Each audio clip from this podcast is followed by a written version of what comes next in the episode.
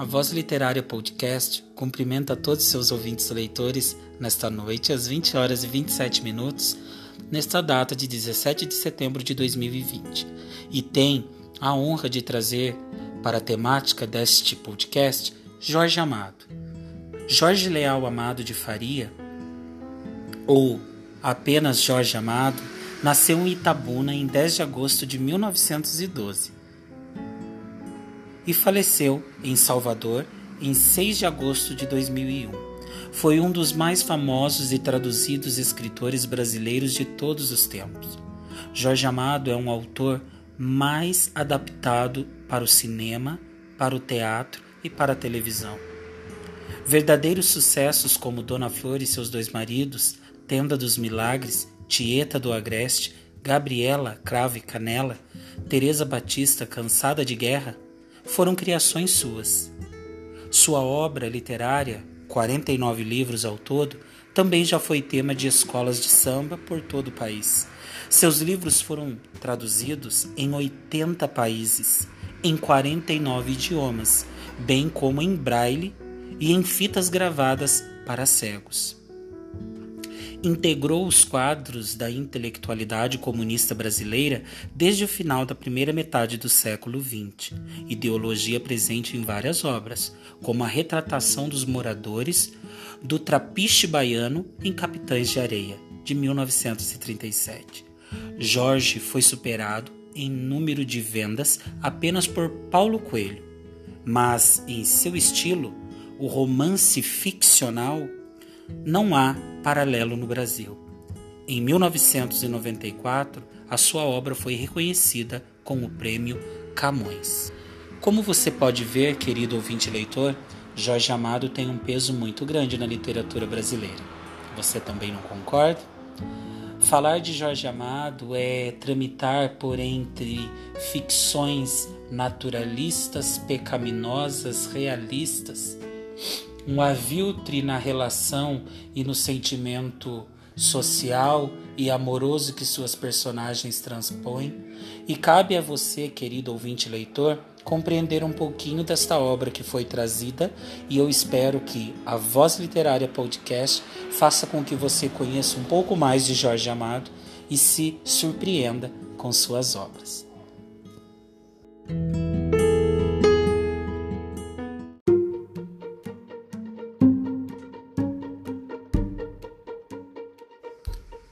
São Jorge dos Ilhéus, Jorge Amado. Capítulo 1 A Rainha do Sul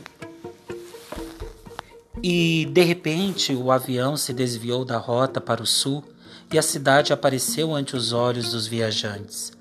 Agora, não voavam mais sobre o Mar Verde. Primeiro foram os coqueiros e logo depois o Morro da Conquista. O piloto inclinava o avião e os passageiros que iam do lado esquerdo podiam ver, como num postal, a cidade de Ilhéus se movimentando. Descia em ruas pobres e zigue-zagueantes pelo morro proletário.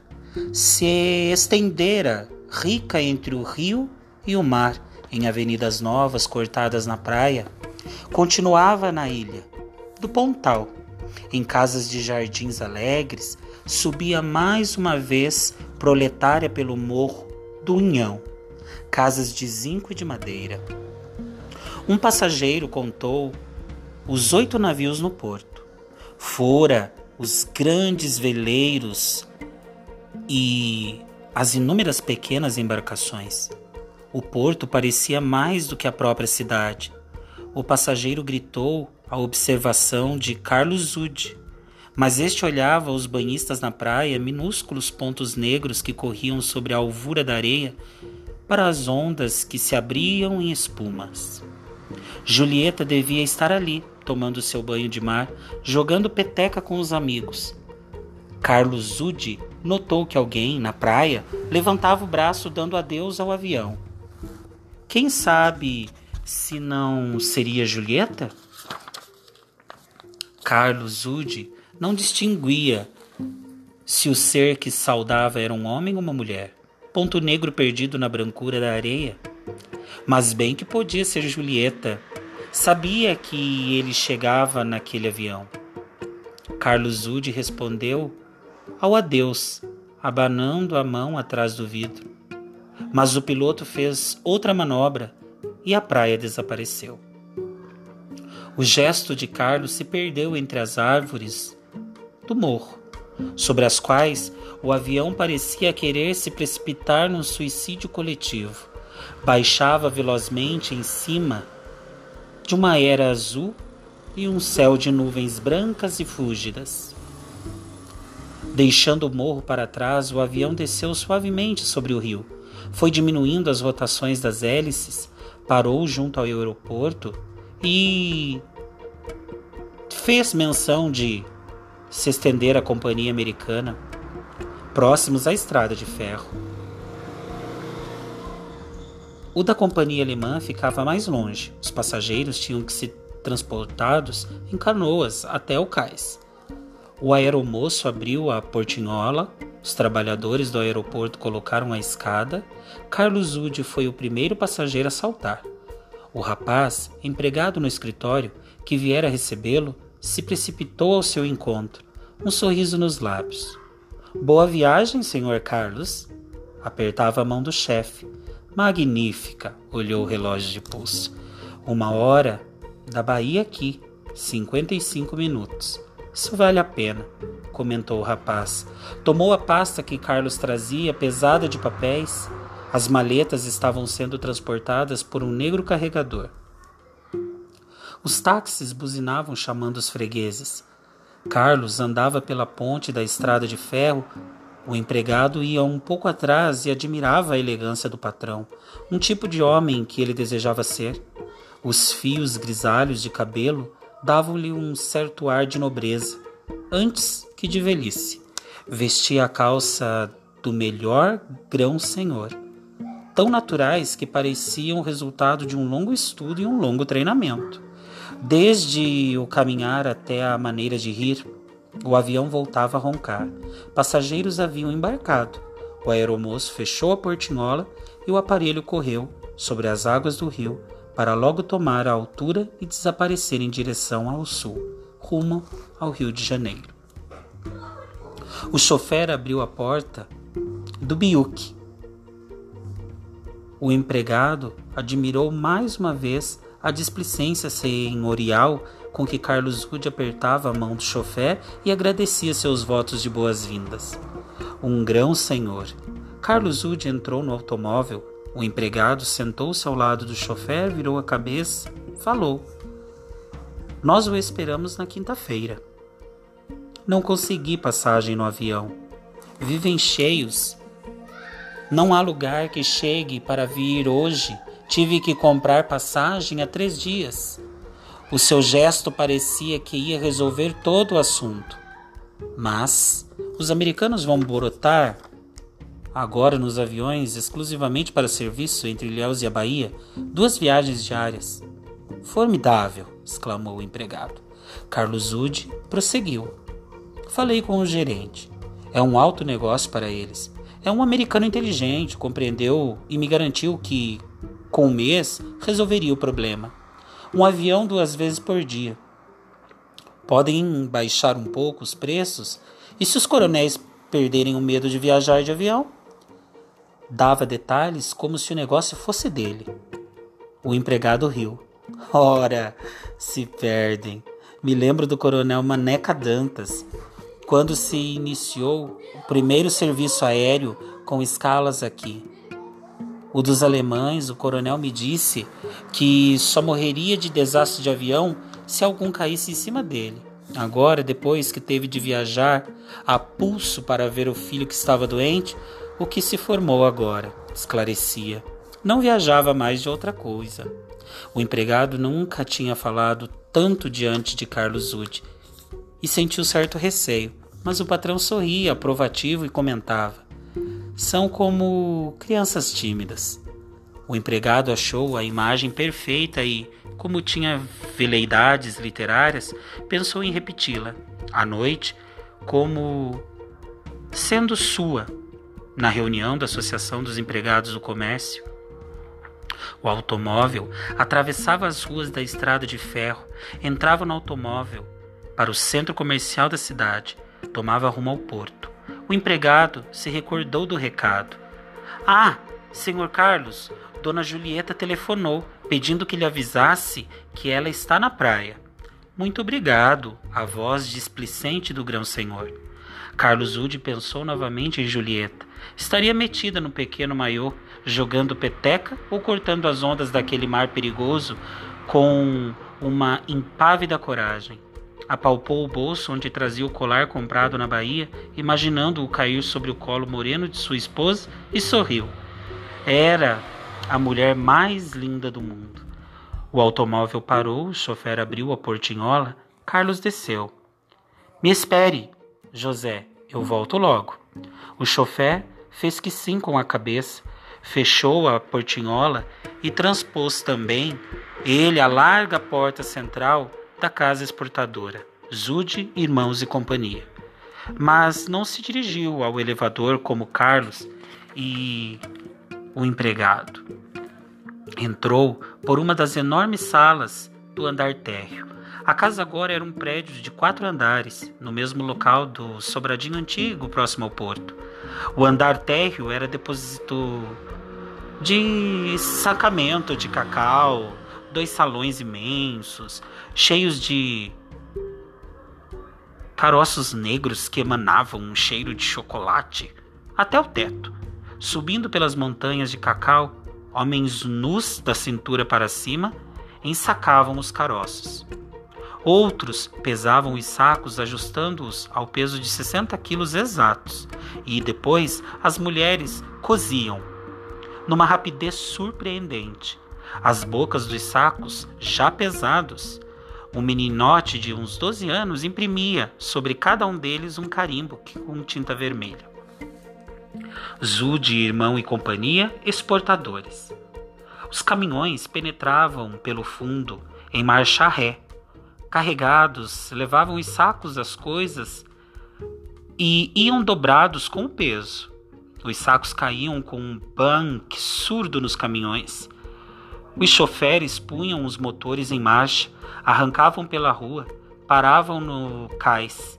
Novamente vinham carregadores e novamente se curvavam suas costas sob o peso da carga.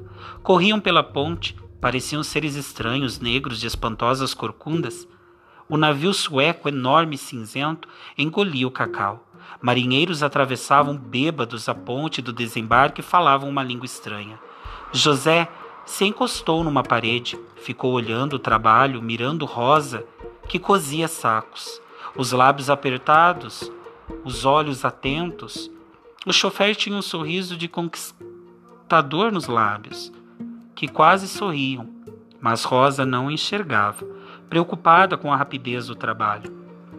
José passou ainda um minuto espiando, na esperança de trocar um sorriso com a mulata, mas terminou, suspendendo o ombro num gesto de conformação e voltando para o automóvel. Esse cabrão está doido para ver a mulher, é capaz de descer já. O 72, que ia passando, curvado sob o saco de cacau, riu. E José riu também do insulto murmurado entre os dentes.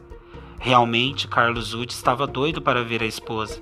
Subira pelo elevador, atravessara rapidamente as salas, onde os empregados se levantavam à sua passagem, abriu uma porta sobre a qual uma placa de metal avisava: Diretor, privativo.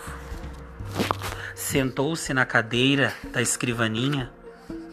O empregado que fora recebê-los depôs a pasta sobre a mesa, esperou que Carlos Wood falasse. Está bem, Reinaldo. Mande seu Martins aqui. O empregado cumprimentou e saiu quase correndo. Carlos Ude deu volta na cadeira giratória, olhou pela larga janela em movimento da rua onde passavam os caminhões. Um ônibus partia para Itabuna.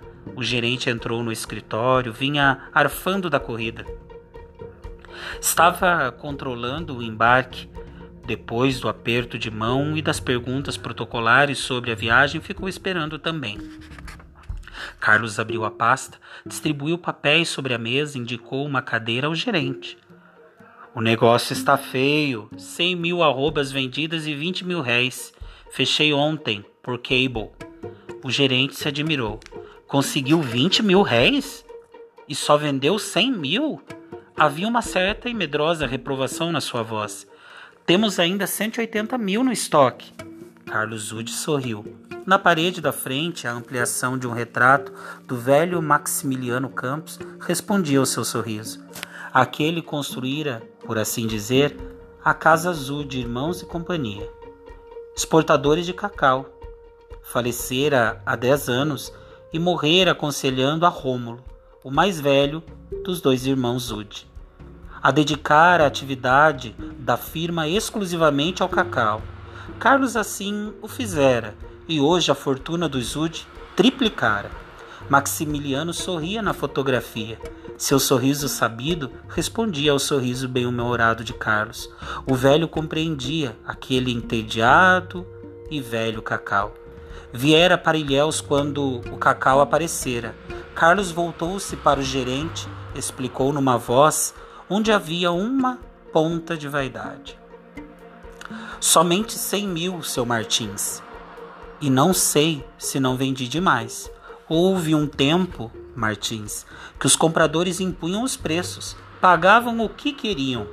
O cacau de Ilhéus era uma enharia, não pesava no mercado, e a reboque dos outros. Nesse tempo, não sei se o senhor ouviu falar, nossa firma era pequena. Em vez desse prédio, era um sobradinho vagabundo, que nem era da gente, era alugado. Fazia isso 25 anos, seu Martins. O gerente assentiu com a cabeça. Não sabia onde o patrão queria chegar.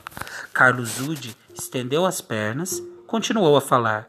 Cem mil somente, seu Martins, é talvez uma das coisas positivas. E devêssemos vender apenas 50 mil.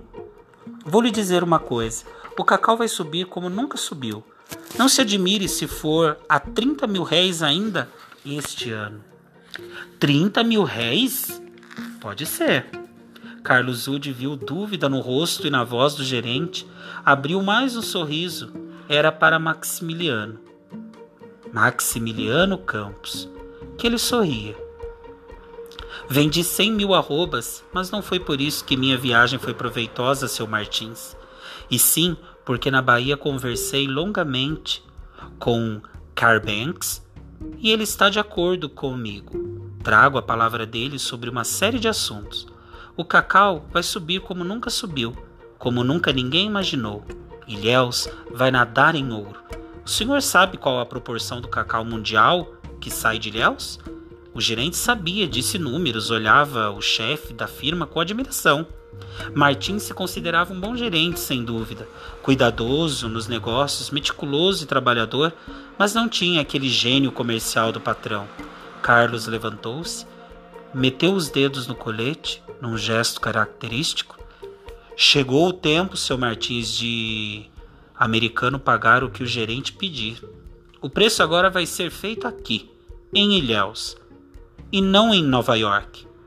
Maximiliano sorria na fotografia.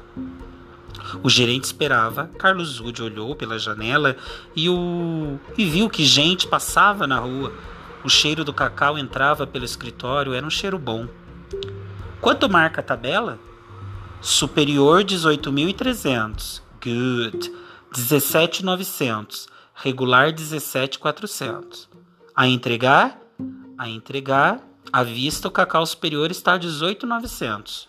Bom preço. Mal preço, seu Martins. Preço de Nova York. O preço de Ilhéus vai ser melhor. O senhor corra a praça e ofereça negócio aos coronéis. Quem quiser vender a safra e entregar a nós, pagamos a. Parou um pouco. A boca torcia num gesto, pensando. A 19 mil réis. 19 arroba. Voltava o medo na voz de Martins. Carlos Zude ajustou o cinto e o vinco da calça. 19 sim, seu Martins. E pode acertar até 19,500. E em breve, não se admire, estaremos pagando 20 ou 25 mil réis. O gerente estava num mar de dúvidas. Carlos baixou a voz. E no fim do ano, o fabricante de chocolate vai nos pagar 30 e trinta e tantos mil réis por cada arroba. Sua voz firme pagará o preço que pedirmos. É assombroso, disse o gerente. Carlos Ude dava as últimas ordens. O senhor telefone aos demais exportadores e os cite em meu nome e no de Carbanks para uma reunião hoje à noite na associação comercial. Marque para as nove horas e cuide que não faltem nenhum. Diga que é importante. Fale no meu nome e no de Carbanks. Pois não, disse seu gerente.